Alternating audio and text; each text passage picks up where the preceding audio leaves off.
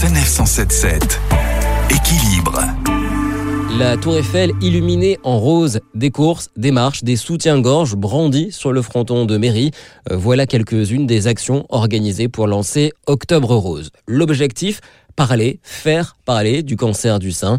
Les précisions de Sandrine Planchon, responsable de l'association Le cancer du sein, parlons-en. Pendant très longtemps, le mot cancer était un tabou, le cancer du sein encore plus parce que ça touche à, voilà, à la féminité. Donc, bien sûr, de pouvoir en parler, de pouvoir informer, tout ce qui va pouvoir euh, favoriser la lutte contre le cancer du sein. Et c'est aussi à l'occasion de rappeler que la prévention est primordiale pour toutes les femmes. Et surtout, euh, inciter les femmes à avoir le réflexe de chaque année se faire examiner les seins, soit pratiquer l'autopalpation parce que c'est des gestes gratuits et simples qui permettent de pouvoir déceler des, des grosseurs ou des anomalies, ou bien euh, lorsqu'on va chez son médecin généraliste euh, ou chez son gynécologue, sans même parler d'examen euh, type échographie ou mammographie, penser à se faire euh, examiner les seins chaque année. Alors il y a souvent un mauvais regard sur les femmes atteintes d'un cancer, qu'il soit du sein ou autre.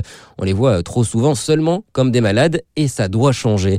Isabelle Huet Dussolier pour l'association Rose Up qui accompagne les femmes souffrant de cancer. Avant d'être euh, des malades, ce sont euh, des femmes, euh, des professionnels, des mères de famille, des épouses qui continuent leur vie. Malgré tout, leur vie n'est pas suspendue face à l'annonce du cancer. Et vraiment, le message, c'est de leur donner toutes les clés nécessaires pour conserver et retrouver une, une vie le plus normale possible et surtout de ne pas être uniquement considérées comme des patients pour plus d'informations, plusieurs sites internet sont à votre disposition, rose-up.fr ou cancerdusein.org.